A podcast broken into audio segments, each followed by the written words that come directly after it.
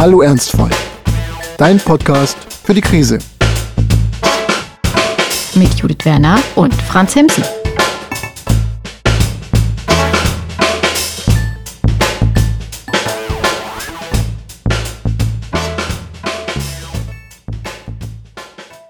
Hallo, liebe Menschen da draußen an den Empfangsgeräten und hallo Franz, willkommen zu Hallo Ernstfall. Servus. Wir haben heute eine sehr schöne Folge vorbereitet, wie immer natürlich. Wir fangen aber mit ein bisschen Hausmeisterei an. Und mhm, zwar Housekeeping. Housekeeping, genau. Und zwar möchte ich, äh, ich möchte grüßen, ich möchte grüßen. Alle, die mhm. mich kennen. Und äh, vor allem äh, meine Kollegen in nah und fern, weil Mundpropaganda sei Dank irgendwie seit sehr kurzem plötzlich alle diesen Podcast irgendwie finden. Und jetzt äh, kann ich hier keinen Quatsch mehr erzählen, ohne dass ich im nächsten Meeting darauf angesprochen werde. Von daher, ähm, ja, Liebe Grüße nach Hamburg und in den Rest der Welt. Ich habe das ganz am Anfang schon gemacht. Ich habe allen erzählt, dass ich diesen Podcast habe und dann. Ja, ich habe das auch gemacht, aber da hat keiner reingehört. Ja, siehst du, bei mir haben alle reingehört und haben es dann. Ich weiß es ja nicht. Ich weiß es ja nicht. Vielleicht machen die sich Notizen. Ja, Notizen ist ein gutes Stichwort. Ähm, Notizen macht sich auch Matthias, einer unserer treuesten Zuhörer. Und äh, er hatte beim letzten Mal einen äh, Kommentar, den er uns auch geschickt hat. Und du bist oh je, schuld, Franz. Buße tun. ja. Hallo Matthias, ja. Also äh, Matthias hat bemängelt, dass äh, Karfreitag nicht, wie ich behauptet habe, der katholischste aller Feiertage ist. Zum Beispiel, weil Italien den wohl gar nicht als Feiertag hat, was mir auch nicht so bewusst war. Mhm. Mhm, mh. Also ein sehr evangelischer Tag dann. dann. Dann nehmen wir das zurück und halten uns allgemein mit religiösen Kommentaren und Bemerkungen jetzt zurück in dieser Folge, würde ich sagen. Und Aber ich hätte jetzt eigentlich eine Verteidigungsrede gehabt, weil die Aussage der katholischste aller Feiertage, das habe ich ja doch eher als über, so im übertragenen Sinne aufgefasst, weil ähm, ich meine, wann ist Buße und, und sowas denn mehr als am Karfreitag.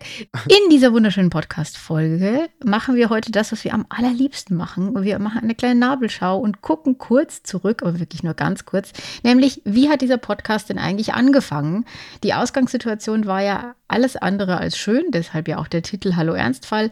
Ich war damals gerade frisch an Krebs erkrankt und die Chemotherapie fing an. Und bei dir stand die Geburt deiner Tochter an. Das war natürlich ein schönes Ereignis, aber auch eins, das natürlich mit, ähm, ja, bestimmt auch Sorgen und Ängsten verbunden war, denn so eine Geburt ist ja auch nicht ganz ohne und das neue Leben als Papa sowieso nicht. So hat es also angefangen. Und jetzt, Trommelwirbel, Applaus oder was auch immer. Es gibt Big News. Mhm. Jetzt hau raus. So es ist mal wieder so weit. Niemand ist krank. D das ist erstaunlich, ja. Mhm. Mhm. Das sind aber nicht die großen Nachrichten. Nein, wir bekommen Nachwuchs. Herzlichen Glückwunsch an dieser Stelle. Es gibt also Baby Nummer zwei. Mhm. Und ähm, darüber reden wir heute, über das Leben mit äh, Kind, wenn Kind Nummer zwei unterwegs ist.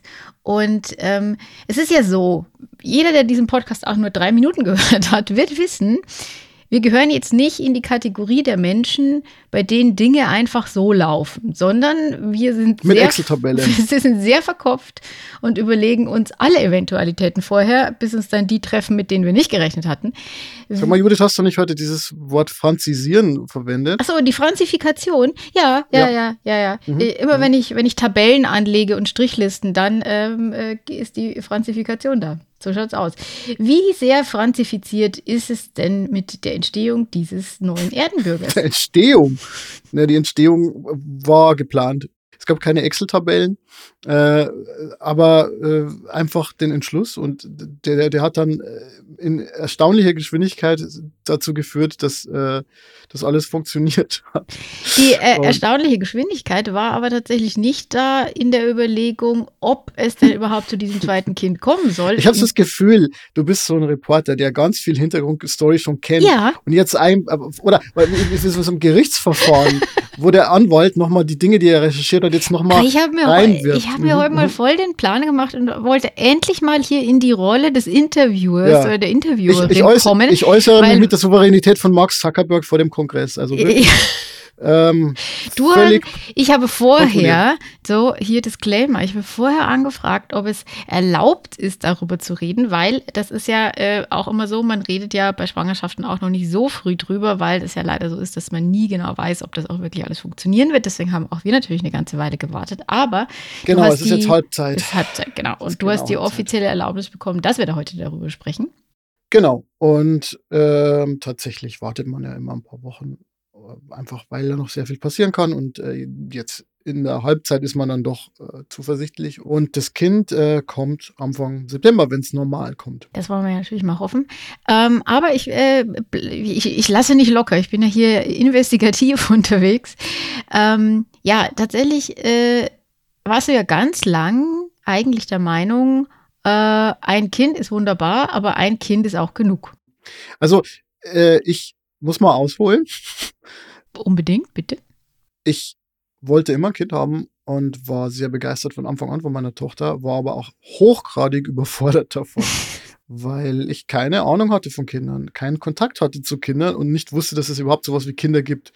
Ich habe Ich konnte mich noch entfernen an meine eigene Kindheit erinnern und das war es dann auch schon. Hier direkt hinter mir hängt ein Bild. Das erste Mal, als ich ein Baby auf meinem Schoß hatte, das war das Baby von Freunden von uns. Und das war dann auch das einzige Mal, bevor meine Tochter gekommen ist. Ähm, ich hatte einfach keine Ahnung. Ich habe das Thema ausgeblendet, vielleicht hat es mich auch nicht interessiert.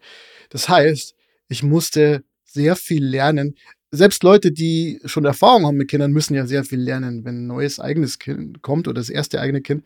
Aber wenn man keine Ahnung hat, dann muss man sehr, sehr, sehr, sehr, sehr viel lernen.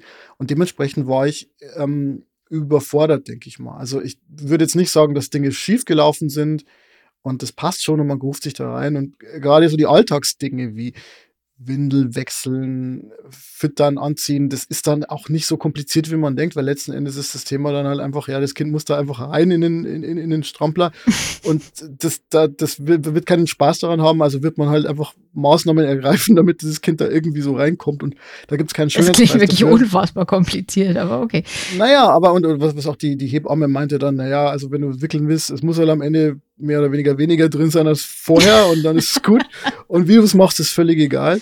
Äh, und so ist es dann auch. Also diese praktischen Sachen, die sind nicht das Problem. Du hattest ja auch äh, relativ lang Elternzeit. Also relativ lang. Äh, tatsächlich äh, in diesem Land hattest du relativ lang Elternzeit, weil es immer noch so ist, dass ein Großteil der Väter ähm, macht gar keine Elternzeit und ähm, von denjenigen, die Elternzeit machen, glaube ich, waren es 70 Prozent, die nur diese obligatorischen zwei Monate nehmen, ähm, die man dann quasi als Bonus dazu bekommt. Äh, genau, mehr, aber, mehr aber nicht. nehmen, damit, damit dann die andere Person die zwölf nimmt und dann kriegt man das alles gewährt. Es ja. gibt diese zwei Monate, die werden meistens eben zum Urlaub genutzt oder sowas. Ähm, aber es ist wirklich eine leider immer noch sehr kleine Zahl, die ist gestiegen, aber sie ist immer noch nicht groß, die wirklich drei oder mehr Monate in Elternzeit ist. Nee, genau. Ich habe äh, sieben Monate genommen, genauso viel wie meine Frau. Also einen Monat haben wir gemeinsam genommen, dann hat die ersten Monate meine Frau übernommen und dann ich. Ich will es mal so zusammenfassen. Das war eine der schönsten Zeiten in meinem Leben, wenn ich alle meine Kräfte aufbieten konnte. Wenn ich das nicht konnte, wenn ich überfordert war, war es schwierig und anstrengend und habe mich eigentlich stressmäßig an den Punkt gebracht, dass ich dann auch mal, ja, auch mal irgendwie rumgeschrien habe oder so. Also in einen Bereich. Also nicht das Beste aus dir herausgeholt. Nee, überhaupt nicht. Also mhm. stressmäßig. Es ist ja so, dass bei jedem Menschen irgendwo eine Stressgrenze ist. Und glücklicherweise ist in so einem normalen Alltag bei mir so, dass diese Stressgrenze relativ weit weg ist. Also gerade sowas wie Deadlines oder viel Arbeit oder so oder viele verschiedene Dinge zusammenbringen, würde ich sagen, das kriege ich alles irgendwie mit Projektmanagement geregelt. Aber das funktioniert halt bei einem Kind nur in, in begrenzter Art und Weise, weil es halt immer da ist und immer was von dir will und es wenig Rückzugsräume gibt. Insofern war das für mich eine extrem herausfordernde Zeit. So. Und ich habe dann aber gemerkt, das wird alles immer besser, je älter das Kind wird, weil man sich mehr damit unterhalten kann, weil es mehr Reaktionen gibt, weil es eben nicht nur so eine Betreuung ist von einem Wesen, das wo irgendwie vielleicht mal ein Lächeln zurückkommt, aber nicht mehr, sondern dass es wirklich eine echte Interaktivität quasi gibt. Also es einfach zwei Menschen Zeit miteinander verbringen. Und das ist de facto ja jetzt ganz stark schon so. Das heißt, ich habe gemerkt, dass das wirklich nur schwierig ist, wenn man, oder, oder dass nur die Anfangszeit so richtig schwierig ist. So, das war so ein Faktor, weshalb ich da meine Meinung geändert habe. Zwischenzeitlich, wenn du mich befragt hättest, zweites Kind, ich hätte immer gesagt, oh mein Gott, nein, ich krieg das ja nee, gerade du hättest, so Du hin. hast es ja auch ganz oft gesagt. Ich hab's gesagt, und, genau, genau. Ähm, ein Punkt, den du da aber auch immer angeführt hast, war, äh, was wir natürlich auch gerne machen, wir bringen gerne Statistiken ins Gespräch. Und ähm, du hast äh, Studien gelesen, dass äh, das zweite Kind nicht zum Glück äh, der Eltern beiträgt. Also der, der Glücksindex steigt nicht mit dem zweiten Kind. War einer der Punkte, die du äh, sehr oft äh, in die Welt geworfen hast. Wenn man dieser einen Studie folgt, das ist eine dänische Zwillingsstudie, das heißt, man hat Zwillinge verglichen ähm, und hat geschaut, wie die Lebenszufriedenheit in unterschiedlichen Lebensphasen war, mit oder ohne Kind. Und das Interessante daran war halt, dadurch, dass es eine Zwillingsstudie war, also beide Kinder oder, oder beide Menschen im gleichen Umfeld, sozioökonomischen Umfeld, kulturellen Umfeld aufgewachsen sind, hast du nicht diese, diese Ungleichheiten. Das heißt, du hast gute Versuchsbedingungen. Also so Keti und Pleti wachsen hier äh, bei den gleichen Eltern auf und eine davon hat halt Kinder und eine nicht und dann fragt man die im Lebensverlauf immer, wie es denen so geht. Und ähm, man kann sagen, dass das zweite Kind gerade für die Frauen mit einer Delle nach unten äh, verbunden ist, mhm. was die Lebenszufriedenheit betrifft. Bei den Männern ist es eigentlich egal, tatsächlich. Das heißt, also hast du dir gedacht, Grunde, das ist ja nicht dein Problem. Nein, ich dachte mir, ich muss meine Frau schützen. Nein, nein tatsächlich ist es mhm. nicht so, dass ich glaube, sicher zu sein, äh, dass es, was die Lebenszufriedenheit betrifft, die richtige Entscheidung ist. Es wäre unmöglich, da ein Urteil zu fällen. Dazu bräuchte man ja die Gesamtperspektive des Lebens. Aber ich würde sagen, es sind ein paar Dinge zusammengetroffen. Also das eine ist wirklich zu sehen, dass das mit dem Kinderhaben mir wahnsinnig viel Spaß macht. Und das ist tatsächlich, hat sich rasant verändert, je älter meine Tochter wurde. Und je weniger es so eine Care-Situation für einen Säugling war und je mehr es einfach Zeit verbringen mit jemandem war, der schon Fragen stellen kann und der die Welt entdeckt. So. Das ist das eine. Ähm, das andere ist, und dann sind wir vielleicht an einem Knackpunkt, wir reden ja auch oft über äh, Männer-Frauen-Thematiken und über so, so Arbeits- Aufteilungsgerechtigkeitsfragen. De facto ist es so, und ich glaube, oder ich finde es fast wichtig, auch da öffentlich darüber zu reden, dass ich gesagt habe, ähm, ja, ab einem gewissen Punkt konnte ich mir das mit dem zweiten Kind auch vorstellen.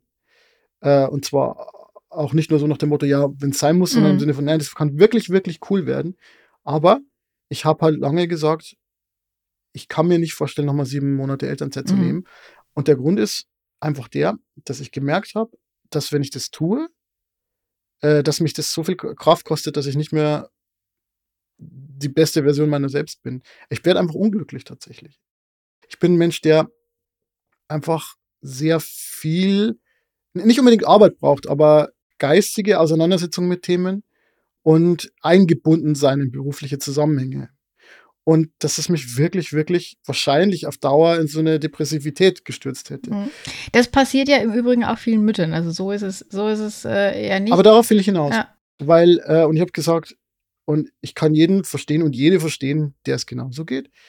Und deswegen würde ich halt einfach sagen, ja gut, dann lass es uns bei einem Kind bewenden. So, weil es super toll und alles wunderbar. Und ich kann das nicht mehr.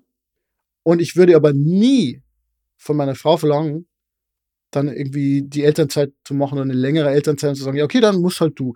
So, das sind ja jetzt hier die Rollen. Und deswegen war einfach, weil dieser Weg für mich versperrt war, war eigentlich klar, es geht einfach nicht mehr im zweiten Kind, weil ich kann diese sieben Monate nicht mehr leisten und diese, diese 50-50-Situation nicht mehr mhm. leisten. Äh, also ist, bedeutet es für mich einfach, dann geht's halt nicht, äh, weil es mir halt immer sehr, sehr wichtig war. Und was aber dann dazugekommen ist, das ähm, ist einfach, dass meine Frau Anja nach ungelogen wahrscheinlich 80-maligem Diskutieren immer wieder beteuert hat, dass es für sie okay wäre, mehr zu machen jetzt. Sie hatte diesen starken Kinderwunsch für das zweite Kind auch. Wohingegen es bei mir so ist, ich hatte den vorsichtigen Gedanken, dass es vielleicht schön sein könnte, ein Kind zu haben. Mhm. Dann hatten wir ein Kind. Dann hatte ich erstmal den Gedanken, oh mein Gott, das ist so krass. und dann hat sich langsam dieser Gedanke ergeben, ja, ich mag aber Kinder. Und ich mhm. kann es mir schon vorstellen, wenn, wenn die Rahmenbedingungen passen, ähm, aber ich will nicht sozusagen meine Frau zwingen, jetzt irgendwie beruflich zurückzustecken. Das wäre es mir nicht wert. Und was aber rauskam, ist, dass äh, Anja eine Pause machen will von einem Jahr.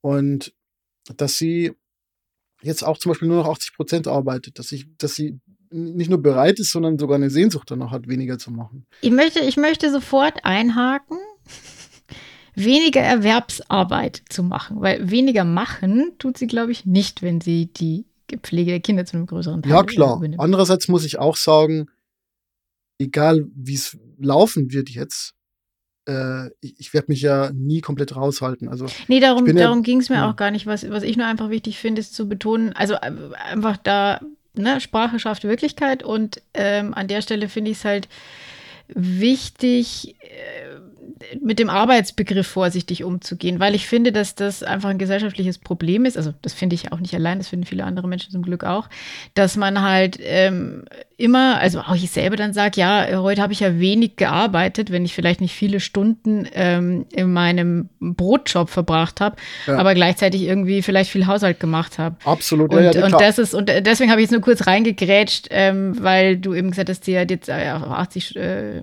Prozent reduziert und so.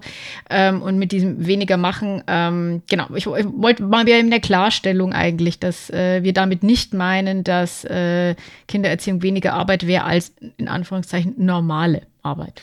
Der Punkt ist tatsächlich ja sowieso der, dass Anja und ich ähm, eine Gemeinsamkeit haben, die darin besteht, dass, dass wir ja quasi den ganzen Tag irgendwas machen, was man vielleicht mit Arbeit beschreiben kann. Ähm, also ob das jetzt Hausarbeit ist, Care-Arbeit, Erwerbsarbeit, ja, ja. Private Projekte, die aber jetzt auch nicht so sind, dass wir uns irgendwie äh, kiff, kiffen auf dem Balkon sitzen, ja, nee. sondern wir, wir, wir sind einfach also das, und das ist, war aber echt äh, auch ein extrem wichtiger Punkt, als wir uns mal vor Augen gehalten haben, egal wie die Aufteilung bei uns sein wird, also was die Elternzeit betrifft, was die Arbeitsmenge an Erwerbsarbeit betrifft und so weiter, wir werden, wenn wir gesund sind und nicht eine Lungenentzündung haben oder sowas, aufstehen, werden uns ums Kind kümmern, werden uns um den Haushalt kümmern und werden uns dann an den Laptop setzen, werden Sachen organisieren, werden im Garten irgendwas. Also Chillen ist bei uns ja eh nie angesagt. Nee, das ist, ich finde, ihr habt ein Defizit, aber das ist nur meine Meinung. Haben wir, aber, aber, also ich habe auch vor, Anja dann so, äh, wenn sie dann mal Mutterschutz ist, einfach so zu fesseln und dann in ein Wellnesshotel zu tragen und ihr so eine Fangopackung. Naja, ich weiß. Also ja, aber insofern ist, äh, stellt sich diese Frage vielleicht gar nicht so dringend, weil die Option ja nie ist, einer wuselt und macht und die andere Person chillt. Niemand wird chillen. Und deswegen, das, das entspannt die Situation so ein bisschen. Zugleich. Niemand, ich möchte, ich möchte den Satz verändern, niemand wird, niemand wird chillen, das entspannt die Situation. ja. Okay.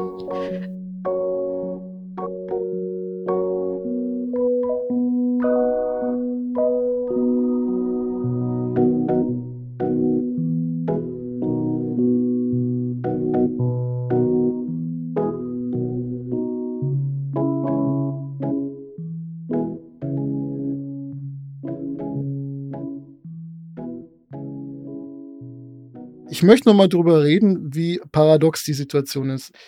Dass ich mich ja letzten Endes immer, ich will nicht sagen für einen Feministen gehalten habe, aber für jemanden, dem diese Sachen nicht wurscht sind. Hm. Um es mal ganz vorsichtig zu sagen. Und dann ein Jahr lang gesagt habe, ja, wir können einfach kein zweites Kind, weil ich will nicht, dass wir, dass es da diese Ungleichheit gibt. Aber dann eine Frau zu haben, die sagt, ja, aber ist doch völlig okay, ich will die ich will das mit den Kindern ist halt bei mir ganz, ganz, ganz weit oben auf der Bucketlist und das mit der Arbeit ist nicht so weit oben und ich, ich habe nichts gegen eine Pause, ich kann mich dann vielleicht auch neu orientieren oder, oder, oder auch nicht, aber das ist alles ich nicht halt so. Ich mal den, äh, den Advocatus Diaboli an der Stelle und sage, ja, okay, aber letzten Endes äh, macht er ja dann doch das, was eben die meisten Menschen in diesem Land dann äh, irgendwann doch machen, nämlich sich eigentlich so ein bisschen in das einreihen. Die Frau reduziert, setzt erstmal länger aus, macht dann später auch nur noch Teilzeit. Und da sind wir dann wieder bei den ganzen Problemen, die das dann eben nach sich zieht, äh, mit Rente und Alter und so weiter. Also läuft deine Frau da jetzt nicht in die klassische ja, Altersarmutsfalle hinein? Nee. nee. das glaube ich nicht, weil okay, wir reden jetzt ja nicht von Hausfrauen da sind, sondern wir reden davon, dass sie halt einfach mehr Elternzeit macht und dann wahrscheinlich nicht in Vollzeit erstmal einsteigt, bis das Kind in der Kita ist. Man muss dazu wissen, meine Frau ist Chefin. Es ist immer, ihr, ihre Arbeitsbeziehung ist einfach Chefin und äh, die wird ja einfach irgendwann wieder zumindest 80, wenn nicht 100 Prozent einsteigen. Und das Ziel ist ja jetzt einfach diese Phase so hinzukriegen, dass der Stresspegel nicht über diese Grenze kommt. Und dann arbeitet sie natürlich ganz normal wieder, wenn sie das will, aber das ist äh, irgendwie erstmal der Plan. Das heißt, es geht ja nur um ein, zwei Jahre und es geht nicht darum, dass sich das stabilisiert. Okay, äh, das beruhigt mich ja schon mal. Habe ich jetzt auch nicht wirklich anders erwartet, aber äh, trotzdem, ich frage jetzt einfach nochmal ganz äh, kritisch nach, weil ich finde, dass es ein wichtiges Thema ist. Es ist aber dann doch so, dass sie durch die Zeit der Kinder beruflich erstmal ähm, einen Schritt zurückgeht und ähm, das könnte ja auch irgendwie Nachteile für sie haben. Und das sollte dir als selbsterklärten Feministen ja nicht recht sein. Ja, also mir ist es erstmal nicht recht. Was mir am liebsten gewesen wäre, wäre eine 50-50-Lösung. Das wäre das, was die, der Triumph gewesen wäre. Und äh, letzten Endes ist es für mich eine Niederlage, dass das so läuft. Aber es ist eine Niederlage, die am Ende vielleicht oder mit der man dann ein wundervolles zweites Kind erkauft. Und so ist es oft im Leben, glaube ich, dass man so Trade-offs machen muss. Äh, so. Und natürlich ist es ein Problem, das mich dauernd beschäftigt. Also ich meine, was das Finanzielle betrifft, wird das ja ausgeglichen. So. Also, aber nicht nur, wenn jemand in Elternzeit ist, sondern auch, wenn es Gehaltsunterschiede genau, gibt. Ihr habt, so. da, ihr habt da eine, eine Regelung dazu. Dass, ähm, also ich ja. kann nur jedem dazu raten, sich hinzusetzen und notfalls das schriftlich festzuhalten. Ja, weil diese Themen sind halt echt ja, potenzielle Beziehungsspringer oder Familienspringer und das soll sie eigentlich nicht sein. Wir sind bei dem Versuch, ein, ähm, ein gemeinsames Konto einzurichten. Ich, ich betone. Also du, Martin. Ja, genau. Äh, ja, wer denn sonst? Du und der Papst? Ich, weiß ich und der nicht. Papst, ja, genau. Ich und Frieda. Nein, äh, genau, wir, wir versuchen das gerade mit der Betonung auch versuchen, weil ähm, wir mussten ein äh, Video-Authentifikationsverfahren machen, wo Martin mit der Hand winken musste, also gerade, dass er keine Sportübungen machen musste, die äh, den Ausweis verschieden, mit verschiedenen Winkeln in die Kamera halten, sodass eine Person in Indien, keine Ahnung, ihm äh, bestätigen konnte, dass er der ist, der er vorgibt zu sein. Mach Und, halt Post. Ja, aber wir wollten das halt um 20 Uhr am Freitagabend machen, weißt du? Das war halt. Ähm Okay, gut. Also ähm, dann, dann, genehmige ich das mal, dass ihr das, hier das mit dem zweiten Kind ja, macht. Wir sind ja auch schon relativ weit durch. Also. Soweit zum Individuellen. Aber Franz, eine Sache noch: das Klima. Ja, es gibt ja Studien. Eine Sache noch. Eine Sache noch. One last thing. Okay. Ich habe mal wieder ein paar Zahlen herausgesucht. Und zwar gibt es eine äh, inzwischen sehr vielseitig diskutierte Studie und die hat berechnet, dass das äh, Klimakonto äh, der Eltern durch ein Kind um durchschnittlich, und jetzt halte ich fest, 58,6 Tonnen CO2 pro Jahr belastet wird. Du versuchst mir echt dieses Kind noch auszureden. Äh, ja? Im Vergleich dazu, ähm, ein durchschnittliches Auto produziert 2,4 Tonnen CO2 im, äh, im Jahr. Ähm, was man dazu sagen muss, weil diese Zahlen, die haben ziemlich Wellen geschlagen, als die vor, ähm, ich glaube, zwei, drei Jahren rauskamen. Äh, eine Autorin, die sich darauf sehr bezogen hat, ist die äh, Regensburgerin Verena Brunschweiger, das ist eine Lehrerin. Hm. Die, die Dame, kenne, die, mit die aber, so, äh, ja. darauf pocht, dass sie keine Kinder haben will. genau, Kinderfrei statt Kinderlos heißt äh, ihr Buch äh, mit dem Untertitel Ein Manifest. Also von daher ist auch schon klar, in welche Richtung es gehen soll. Und ähm, die schreibt eben, dass Kinder kriegen die Klimasünde Nummer eins wäre und bezieht sich unter anderem auch auf solche Zahlen. Und ich glaube, wir haben über die auch schon mal gesprochen in diesem Podcast hier oder auch im Buch, weil ähm, das ist natürlich eine, das ist erstmal eine interessante Haltung. Die hat natürlich extrem viel Hate dafür abbekommen, dass sie Kinder auf Zahlen reduzieren will und so weiter und so fort. Ähm, das kann man alles machen. Äh, das Interessante finde ich jetzt aber bei der Studie sich anzugucken, ähm, diese Zahlen sind ein bisschen schwierig, weil das Kind und der, oder der Verzicht aufs Kind und die Einsparung an dieser hohen Zahl an CO2, ähm, also diese Zahl ist deshalb so hoch, weil das Kind quasi mit seiner Lebensspanne und den Generationen, die aus diesem Kind ja wieder folgen könnten, berechnet wurden, während die Einsparkosten bei anderen Dingen immer aufs Jahr gerechnet wurde. Also sprich, der Vergleich ähm, hinkt da so ein bisschen. Ja. Ähm, also die Zahlen sind nicht ganz so verheerend. Trotzdem kann man natürlich argumentieren, wir haben eine Überbevölkerung auf dem Planeten, die ist nicht zu leugnen. Und wir haben vor allem, und das ist unserem dem Jahr in der Pandemie und jetzt mit dem Ukraine-Krieg wahrscheinlich allen sehr viel stärker aufgefallen als früher. Wir wissen nicht, was die Zukunft bringt. Und wir wissen nicht, ob das Leben auch jetzt hier in Europa so bleiben wird, wie es war. Ziemlich sicher nicht, was das Klima angeht. So geil.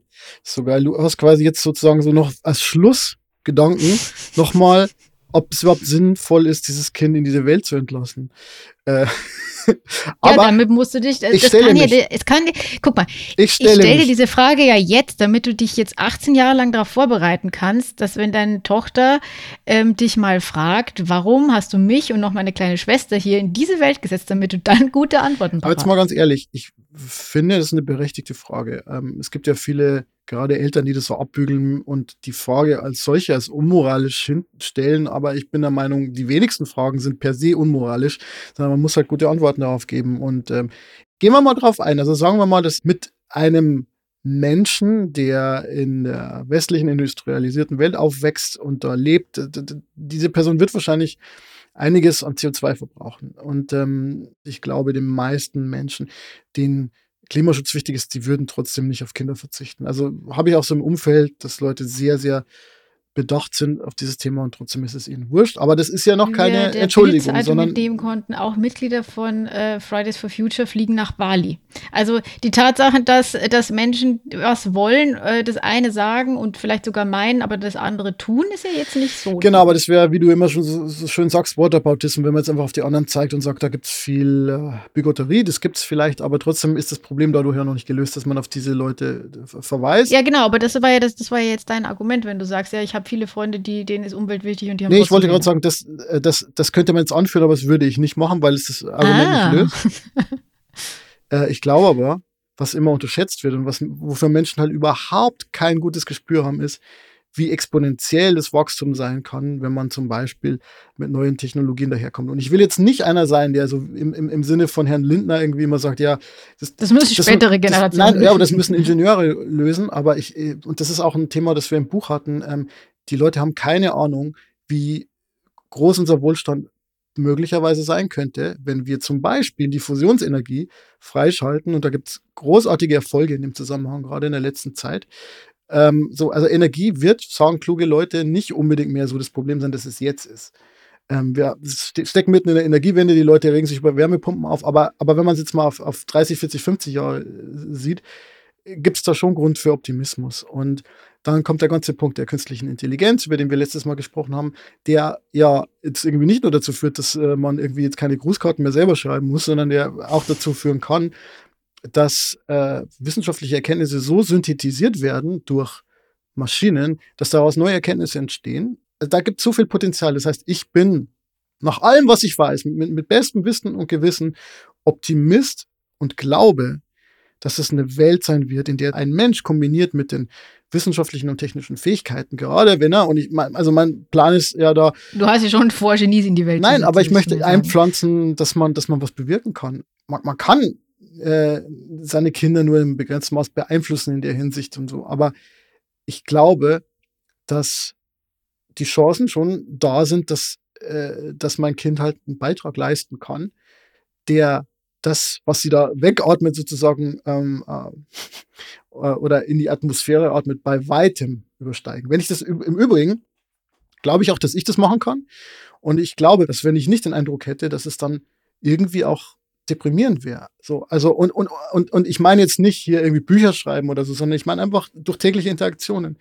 Ich, ich glaube wirklich, diese Vorstellung, dass Menschen nur Belastungen sind, das ist halt eigentlich nichts anderes als eine rationalisierte Depression. ich weiß auch nicht. Es ist so ein, es ist so ein, so ein moralinsaures Rückzugsgefecht, irgendwie, das gerade uns Deutschen zu liegen scheint. Also, dass man immer so sagt, ja, wie kann ich mich möglichst, wie kann ich meinen Fußabdruck möglichst gering machen, was ja auch wichtig ist. Aber ich finde, ja. zumindest 50 Prozent der Zeit sollte man auch fragen, ja, wie kann ich mit den Ressourcen, die ich benutze, wie, wie kann ich dazu beitragen, dass es eben keine Verschwendung ist, sondern dass ich dieses Leben lebenswerter mache, weil es ist halt noch so viel Luft nach oben, bedingt durch Wissenschaft und Technologie. Klar, der menschliche, der zwischenmenschliche soziale Fortschritt, der lässt ein bisschen mehr auf sich warten, aber auch da sehen wir, dass es deutlich deutlich weniger Gewalttaten zum Beispiel gibt.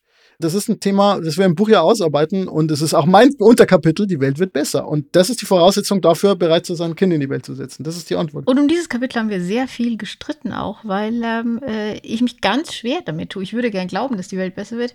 Ich sehe es aber oft nicht so. Aber um jetzt an dieser Stelle nicht wieder ins Negative zu verfallen, ähm, möchte ich an dieser Stelle noch erwähnen, dass äh, ich hier heute viele Fragen gestellt habe, einfach um das Thema mit dir aufzuarbeiten und nicht, weil ich mich nicht auf euer Baby Nummer zwei freuen würde. Im Gegenteil, die ersten Strickstücke sind schon fertig. Und, und, du weißt doch, ich beschenkt. mag herausgefordert werden. Ja. Weil letzten Endes will ich ja auch Begründungen für mich selber haben, die ich mir abnehme. Und einfach zu sagen, ja, ist halt Reproduktionsfreiheit, ist halt unsere Entscheidung, ist halt langweilig. Weil natürlich kann man das immer machen, aber ich finde, eigentlich schon wichtig, dass man diese Sachen mal diskutiert. Und ich war ja lange auf der Seite derjenigen, die gesagt haben, ja, wenn ich alles zusammennehme, die Gesamtabwägung ist dann eher so, dass ich sage, vielleicht kein zweites Kind. Und das ist halt, Entscheidungen werden getroffen. Und im Leben ja. ändern sich äh, Dinge. Ich finde es auch nicht schlimm, dass sich im Leben Entscheidungen ändern. Ähm, aber ich finde es spannend zu gucken, warum ändern ja. sie sich. Und äh, ja, wie ist man da hingekommen? Die Entscheidung ist ja vielleicht vorher 40 zu 60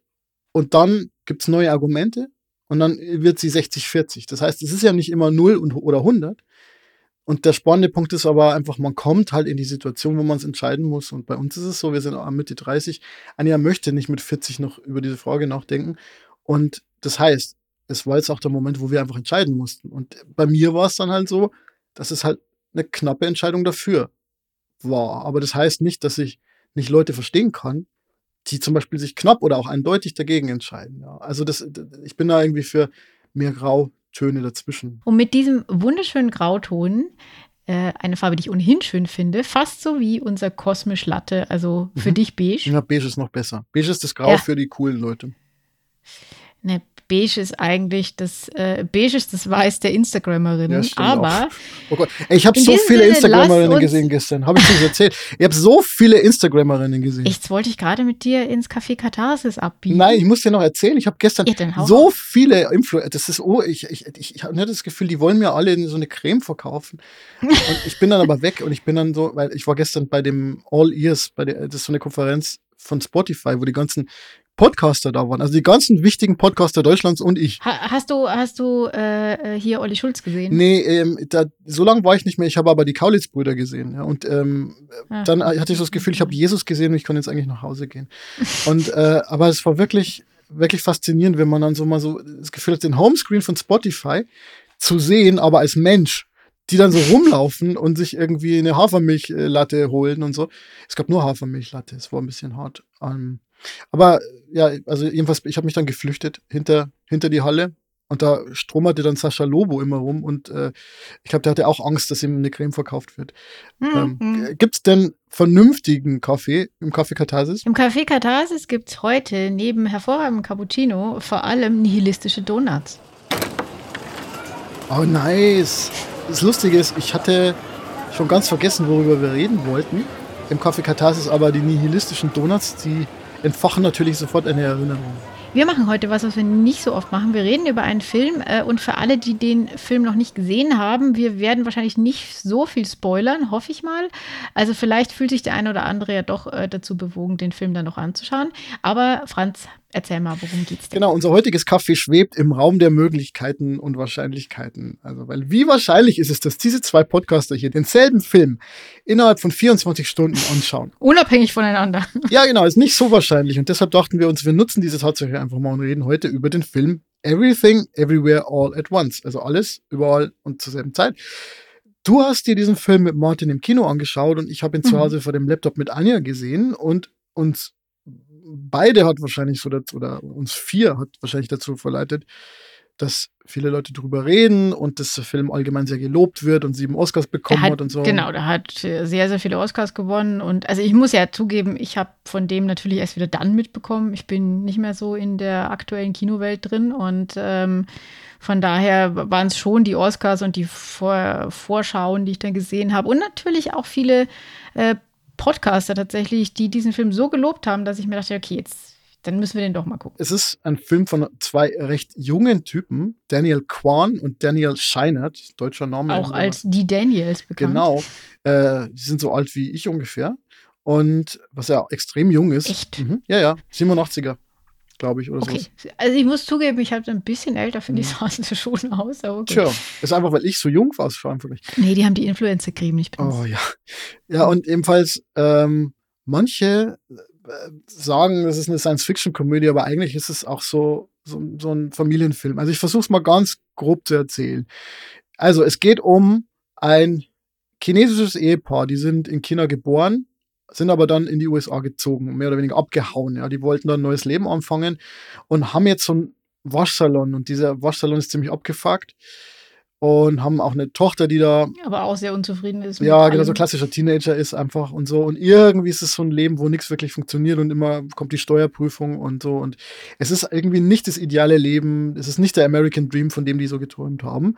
Und das Lustige ist halt dann, äh, ohne zu viel zu spoilern, dass dann halt eine Steuerprüfung ansteht. Und im Finanzamt plötzlich sich Paralleluniversen auftun und alles total abgespaced wird und es kommt sozusagen eine Form des ihres Ehemannes, aber als ähm, also aus einem Paralleluniversum und sie, sie schwankt dann immer zwischen dem normalen und dem anderen Paralleluniversum und also, was man sagen kann, ist im Grunde, es gibt so diese eine Ebene, ist so die, die dröge Welt des Waschsalons und der Steuerprüfungen und dann tun sich aber immer diese Paralleluniversen auf. Und sie, sie muss halt im Grunde gegen eine große Gegenspielerin kämpfen und diese Gegenspielerin ist eigentlich ihre Tochter dann sozusagen oder eine, eine Variante von ihrer Tochter. Genau, es ist so eine, so eine Multiversen-Geschichte, wo eben die Charaktere zwischen diesen Welten hin und her springen können. Und wie bei all diesen Dingen ist es extrem schwer, das äh, zu, äh, zu erklären, wenn man es nicht gesehen hat, ehrlich gesagt. Genau, aber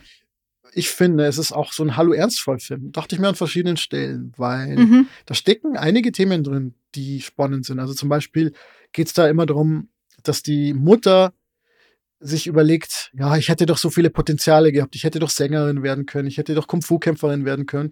Und diese Paralleluniversen sind Universen, in denen sie ihr Potenzial auslebt. So. Und die, die Frage, die dahinter steckt, ist, ja, ist es schlimm, wenn man halt in Anführungszeichen nur einen Waschsalon hat, wenn man eben nicht äh, irgendwas Fancyes geworden ist? Äh, oder kann man sich damit auch abfinden und Hauptsache es ist die Liebe irgendwie wichtig, das ist so ein bisschen die Botschaft am Schluss, aber ja, ist ja irgendwie, steht auch zur Diskussion. Dann Mutter-Tochter-Beziehung, so als, als ganz spannendes Thema, die sehr spannungsvoll ist, so eine große Sehnsucht nacheinander, aber trotzdem ist es wie so Magnete, die sich so abstoßen. Und dann, und das, jetzt kommen wir nämlich wirklich zu dem, was wir vorher besprochen haben, nämlich Optimismus kann eine Waffe sein. Also die, ihr, ihr Mann ist immer, macht immer gute Laune zu bösem Spiel, macht immer lustige Witze und so und nimmt das alles nicht so ernst. Und sie ist fürchterlich angenervt von ihrem Mann, weil sie sich denkt, ey, was ist denn das für, eine, für ein Loser? Äh, der ist so naiv, ja, der ist so weich, der macht immer nur Witze, der soll sich mal wirklich beschäftigen, der soll mal ein bisschen kämpfen. Aber sie versteht sich so als Kämpferin. Sie, sie wird zur Kämpferin, sie Ja. versteht sich erst gar nicht so, muss man Ja, sagen. aber sie, aber sie verhält sich trotzdem wie jemand, der immer im Alltag halt kämpft mit allem. Und Genau, ja, aber, ja. aber diese Erkenntnis, dass sie eigentlich stärker ist, als sie denkt, ähm, ist natürlich eine, die, eine Entwicklung, die diese Figur durchmacht. Genau, und aber dann erscheint ihr halt ihr normaler Ehemann, also der Ehemann aus dem normalen Universum, als sehr, sehr schwach. Und dann sagt er ähm, ein paar tolle Sätze, die habe ich mir aufgeschrieben. Er sagt, du hältst mich für schwach, nicht wahr? Damals, als wir uns ineinander verliebten, sagte dein Vater, ich sei einfach zu nett. Vielleicht hatte er recht. Du sagst mir, es ist eine grausame Welt, in der wir uns nur im Kreis drehen. Das weiß ich. Ich bin genauso lange auf dieser Erde wie du. Nur weil ich das Gute in den Dingen sehe, macht mich das nicht naiv. Es ist strategisch und notwendig. So habe ich gelernt, alles durchzustehen. Ich weiß, du siehst dich als Kämpferin. Ich sehe mich auch als Kämpfer. Das ist meine Art zu kämpfen. Also strategischer Einsatz von Optimismus. Ein großes Thema in meinem Leben. In meinem Leben und gegen viele Frauen in deinem Leben. Ja, ja, genau. Ich Ja. sehe mich auch als Kämpfer. Ähm, das Café Katharsis ist ja, ist ja vor allem ein Ort, an dem man äh, ungefilterte Meinungen rausgeben kann. Und deshalb, ähm, wie ist denn ganz äh, zusammenfassend gesagt, fandest du den Film gut? Würdest du ihn empfehlen? Ich würde ihn den allermeisten Leuten empfehlen, weil man Spaß hat dabei.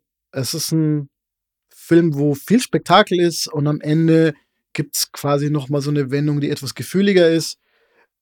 Es ist jetzt nicht der extrem tiefe, nachdenkliche Film, sondern das ist trotzdem einfach ein Spektakel. Es ist eine ältere Frau, die die Protagonistin ist. Auch das ist schon mal gut und wichtig, finde ich. Die Leistung der Hauptdarstellerin Michelle Yeoh ist wirklich großartig. Die Rolle war ja witzigerweise gar nicht für sie vorgesehen, sondern mhm. die sollte von, also ursprünglich war die Geschichte eine andere. Und zwar wäre der Mann, ähm, also von dem Ehemann, von dem du gerade gesprochen hast, der wäre eigentlich der Protagonist gewesen und der hätte von Jackie Chan gespielt werden sollen. Jackie Chan hat aber die Rolle abgelehnt und dann haben die, also ich glaube gar nicht mal aus inhaltlichen Gründen, sondern auch aus Zeit, Geld, wie auch immer, ähm, und dann haben die Regisseure beschlossen, die Geschichte nochmal umzuschreiben und ah. tatsächlich die Frau zu der Protagonistin zu machen. Ja, ganz tolle Leistung. Wie fandest du es eigentlich? Ich, ich, ich glaube, ich würde dir zustimmen, es macht Spaß, diesen Film zu sehen und das ist auf jeden Fall eine Kinoerfahrung, die ich jetzt nicht bereue. Es ist aber schon so, was du angedeutet hast, der Schluss wird dann sehr gefühlig ähm, und ohne jetzt irgendwie auf die genauen Sachen einzugehen, weil vielleicht will es ja auch jemand noch gucken. Letzten Endes endet es ein bisschen sehr Hollywoodesk, was komisch ist, weil es ja eigentlich kein äh, Hollywood-Film ist, hm. nämlich dass eben die Liebe die Lösung für alles ist. Sehr und versöhnlicher ist, Schluss dann, ja.